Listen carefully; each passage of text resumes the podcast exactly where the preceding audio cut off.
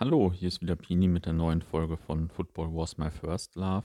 Und für den Rest der Folge müsst ihr leider mit meiner Stimme vorlieb nehmen. Äh, Pini ist tatsächlich angeschlagen. Der Fußball-Podcast Gott ist krank und hat mich doch gebeten, die Podcast-Woche zu übernehmen, um diesen wöchentlichen Turnus beizubehalten. Was ist die Podcast-Woche? Ähm, in der Football Was My First Love App werden jede Woche so um die 20 bis 30 neue Podcasts hochgeladen mit Fußballinhalten und in der Podcast-Woche werden sich einige dieser Podcasts rausgepickt, um auf eben jene aufmerksam zu machen. Das sind ganz unterschiedliche. Ich durfte mir dann heute drei raussuchen, die ich vorstellen möchte. Und damit fange ich doch gleich mal an. Da habe ich an erster Stelle den Podcast Eintracht vom Main. Das ist der offizielle Podcast von Eintracht Frankfurt. Und dort wird Uwe Bein interviewt und er erzählt einfach so ein bisschen aus seiner Karriere von der Hessenliga bis zur Weltmeisterschaft. Es wird auch humorvoll, wenn die Details erwähnt werden, wie die Vertragsverhandlungen mit Erich Rebeck abliefen zum Beispiel. Ist auf jeden Fall sehr lohnenswert. Im gleichen Format Eintracht vom Main gibt es noch ein Interview mit Peter Fischer. Das ist der Vereinspräsident von Eintracht Frankfurt. Das habe ich mir auch noch angehört, kann ich auch hier nochmal empfehlen, weil es einfach interessant ist, Dinge aus einem anderen Blickwinkel zu betrachten. 1990 auf dem Römer und dieser Empfang 1990 war ja auch ganz, ganz gewaltig. Die ganze Stadt war voll und wenn man heute Bilder davon sieht, 2018 war es relativ gut organisiert, fand ich, aber 1990, dass ihr da mit diesen Cabriolets überhaupt durch die Stadt gekommen seid, ist ja unfassbar. Das war unfassbar, das kann man schon sagen. Ich muss sagen, äh, ich weiß gar nicht mehr, wie, wie man das erklären soll. Es war von der Flughafenstraße, vom, wo, wo Stadion heute ist, von da bis zum Römer. So viele Menschen kann man sich gar nicht vorstellen. Eine Million waren das mit Sicherheit, die auf der Straße waren, die uns empfangen haben. Da haben wir ja im kühnsten nicht mit gerechnet. In Rom, als wir zurückgeflogen sind, hat irgendwann der Wolfgang Niersbach gesagt, ihr könnt euch auf Frankfurt freuen, da ist was los. Haben wir gedacht, na ja gut, da wird am Römer werden ein paar Leute sein vielleicht 10.000, die uns feiern und so weiter. Aber das war überdimensional und überhaupt nicht vorstellbar. Und dementsprechend waren wir natürlich auch überrascht, aber die Fahrt in die Stadt war schon was ganz Besonderes. Zumal ich als Eintrachtspieler ja sowieso da einen Bonus hatte, war schon eines der Highlights, ja. Das glaube ich. Dann habe ich mir noch erlaubt, vor dem Lothar Matthäus ins Goldene Buch der Stadt mich einzutragen. Weil Franz hat eins sich eingetragen und dann keiner nach ihm hingesetzt. Dann habe ich dann die Situation halt genutzt und habe mich hingesetzt und habe als Zweiter nach naja, Franz wenn man, unterschrieben. Wenn man das Alphabet B, natürlich, Bein muss ganz vorne sein. Genau. Man, man hat es im letzten Jahr nochmal gesehen, rund um den 120. Geburtstag der Eintracht dürftest du ja nochmal ins Goldene Buch reinschauen. Und ja, da hat man es gut mal, gesehen. Wir waren nochmal auf dem Römer, auf dem Balkon, mit Eintracht TV, haben ein paar Aufnahmen gemacht und ein kleines Interview und bei der Gelegenheit habe ich da nachgefragt, ob ich da nochmal nachschauen darf. Habe ich mir noch, hab noch ein paar schöne Bilder gemacht, habe das WM-Trikot noch daneben gelegt. Also wenn du für dein Archiv noch was brauchst, kann ich dich gerne wieder mit reinnehmen. Sehr gut, sehr gut, ja. Der nächste Podcast heißt Create Football und die Jungs haben diese Woche eine richtig geile Folge rausgehauen. Und zwar zum Thema Fußball in Äthiopien. Da sprechen die mit dem aktuellen Jugendspieler Scout von Viktoria Köln, David Benscher. Ich hoffe, ich spreche den Namen nicht falsch aus. Wenn ja, tut es mir leid. Und der gute Mann hat sechs Jahre lang in Äthiopien Fußball gespielt und berichtet so ein bisschen über die Infrastruktur, über das Training, über die Stadien. Es ist sehr fußballspezifisch, aber völlig exotisch. Ich habe zuvor noch nie was über Fußball in Äthiopien irgendwo gehört oder gelesen. Daher auch hier eine kleine Hörempfehlung. Das Highlight, sage ich mal, des Podcasts ähm, ja, erzähl doch mal, wie ist überhaupt die Idee in dir gereift, nach Äthiopien als Spieler zu wechseln? Also ich habe äh, schon immer Kontakt nach Äthiopien gehabt. Ich war im Urlaub oft da. Es ist jetzt nicht so, dass äh, es aus dem Nichts kam. Ähm, äh, Im Winter 2012 hatte sich äh, die äthiopische Nationalmannschaft das erste Mal seit knapp 30 Jahren wieder für den Afrika Cup qualifiziert. Und ähm, ja, dort wurde ich wurde dann ähm, eingeladen zur Nationalmannschaft in vorläufigen Kader. Habe dann dort vier Wochen mittrainiert und ähm, es war ein öffentliches Training. Also, ein Stadion immer voll mit 30.000 und äh, darunter halt auch Manager von dem Verein dort.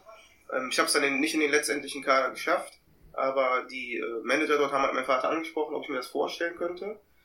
Zu dem Zeitpunkt war ich noch in Kirchen hier und ähm, nicht so wirklich äh, hat nicht wirklich so daran geglaubt, dass ich das machen werde. Hab erstmal gesagt, dass ich eh zurück muss und weil ich noch Vertrag habe. Und ja, in dem halben Jahr dann bis zum Sommer 2013 ist habe ich mich damit mehr mit beschaff, äh, beschäftigt und äh, ja, habe dann gesagt, ähm, mach's jetzt einfach mal. Ich war 26 zu dem Zeitpunkt und ähm, ja, wenn ich dann, wenn, wenn ich zu dem Zeitpunkt, wann dann, das ist dann eine Erfahrung, die du machst. Nach einem Jahr kannst du immer zurück. Ähm, ja, sind dann letztendlich sechs geworden. Ne? Wie war die Infrastruktur dort vor Ort? Also du hast eben schon von Profibedingungen gesprochen, unter denen du dann trainieren konntest. Aber so aus deutscher Brille, sage ich mal, ist es immer noch schwierig, sich vorzustellen, dass es auch in Afrika so die Bedingungen gibt, die man von hier vielleicht kennt. Ja, also mit Profibedingungen meinte ich natürlich nicht die Infrastruktur, sondern einfach, dass man wirklich äh, nichts anderes macht, nur Fußball und wirklich auch jeden Tag. Ne? Ja. Um, ähm, also die Infrastruktur ist natürlich mittlerweile besser, es wurden viele Stadien gebaut aber äh, was Trainingsplätze angeht, was äh, Trainingsutensilien angeht, was das Training selber angeht auch, ne, ähm, war nicht mit hier zu vergleichen, also in keinster Weise. Der nächste Podcast heißt Absolut Arminia und ist ganz neu in der Football Was My First Love App. Wie der Name schon sagt, geht es dort um Arminia Bielefeld. Und äh, ja, da dürfen sich Bielefeld-Fans freuen, denn es gibt jeden Spieltag eine Spieltagsanalyse, eine Gegnervorstellung, mögliche Aufstellungen werden besprochen. Und in der zweiten Hälfte der Folge taucht dann ein Interviewpartner auf. In dem Fall, in der aktuellen Folge war es Matze Hein, der Torwarttrainer von Arminia Bielefeld. Herzlich willkommen zu Absolut Arminia. Heute im Gespräch mit Matze Hein. Mein Name ist Jens Ortmann und ich freue mich, dass du mit dabei bist. Matze, herzlich willkommen. Schönen Dank schon mal vorab, dass du dir die Zeit für Absolut Arminia nimmst. Ja, ich bedanke mich auch, sehr gerne. Also dafür nehme ich mir immer wieder gerne Zeit. Dann lass uns mal anfangen mit deiner Zeit bei Arminia Bielefeld. Du hast fast acht Jahre bei Arminia gespielt und bist im November 2000 von Gräuter Fürth zu Arminia gewechselt. Wie kam es dazu? Was hat dich nach Bielefeld verschlagen? Ja, das, das kam äh, sicherlich über den, äh, den Trainerwechsel dann äh, zu Benno Müllmann, der vorher ja bei uns in, in Fürth war und quasi eine Woche oder zehn Tage vor mir äh, nach Bielefeld gewechselt ist. Dann ähm, trat in Bielefeld die Problematik mit Goran Schoko auf, ähm, der ja dann äh, mitten im Spiel äh, den Platz verlassen hat ähm, und, und daraufhin ja auch den, äh, vom Verein dann, ich weiß nicht mehr genau, ob der suspendiert wurde oder äh, von sich aus dann einfach ähm, den Vertrag aufgelöst hat und der Club dann das Problem hatte, dass er eigentlich äh, mit dem Dennis Eiloff äh, natürlich einen hochtalentierten, aber einen sehr, sehr jungen äh, Torwarter hatten. Ich glaube, der war noch A-Jugendlicher damals.